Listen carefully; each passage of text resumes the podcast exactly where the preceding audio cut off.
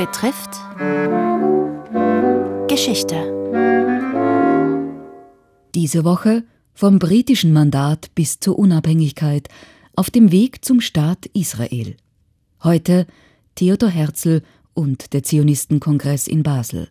Erzählt vom Zeithistoriker Rolf Steininger. Vor 70 Jahren, am Nachmittag des 14. Mai 1948, verkündete der Führer der Zionisten David Ben-Gurion in Tel Aviv die Unabhängigkeit Israels, die um Mitternacht in Kraft treten würde. Dies war der Endpunkt einer Entwicklung, die Jahrzehnte vorher begonnen hatte, nämlich mit jenem im 19. Jahrhundert in Europa entstandenen Phänomen und einem Mann, der daraus die Konsequenzen gezogen hatte. Das Phänomen war der Antisemitismus, der Mann Theodor Herzl.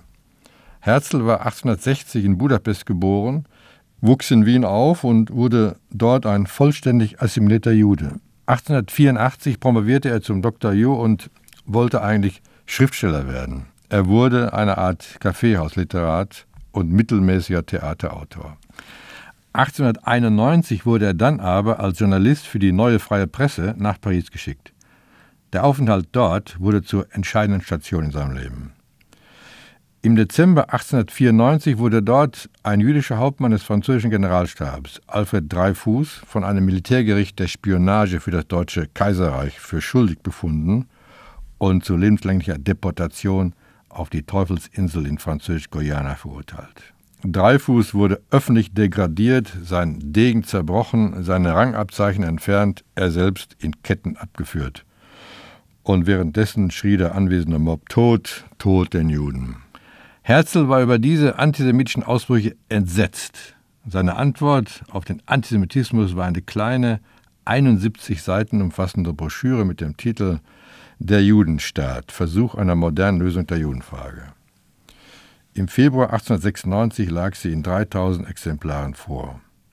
Es war eine programmatische Schrift, mit der der moderne politische Zionismus und damit die Umwälzung in der Geschichte des jüdischen Volkes begann. Der erste Satz macht deutlich, worum es Herzl ging, nämlich der Gedanke, den ich in dieser Schrift ausführe, ist ein uralter, es ist die Herstellung des Judenstaates. Die Reaktionen auf seine Schrift waren nicht gerade überwältigend. Herzl wurde anfangs sogar verlacht und verspottet.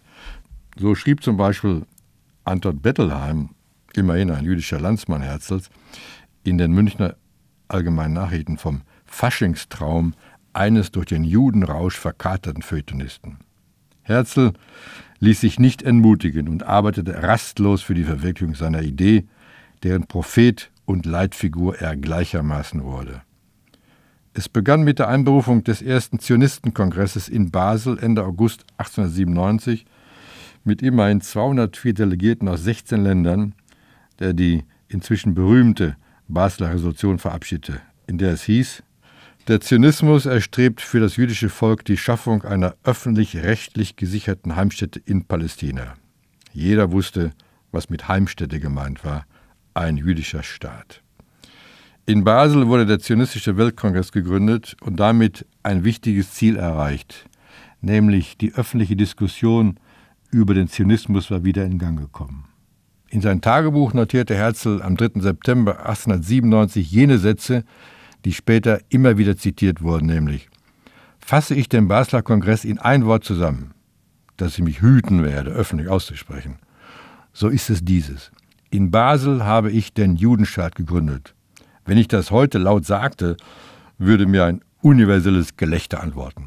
Vielleicht in fünf Jahren, jedenfalls in 50, wird es jeder einsehen. Theodor Herzl und der Zionistenkongress in Basel.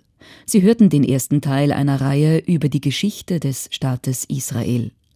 Es berichtete der Zeithistoriker Rolf Steininger. Gestaltung David Winkler-Ebner. Ein Buchtipp. Rolf Steiningers Überblickswerk zum Thema Der Nahostkonflikt erschien im Fischer Taschenbuchverlag.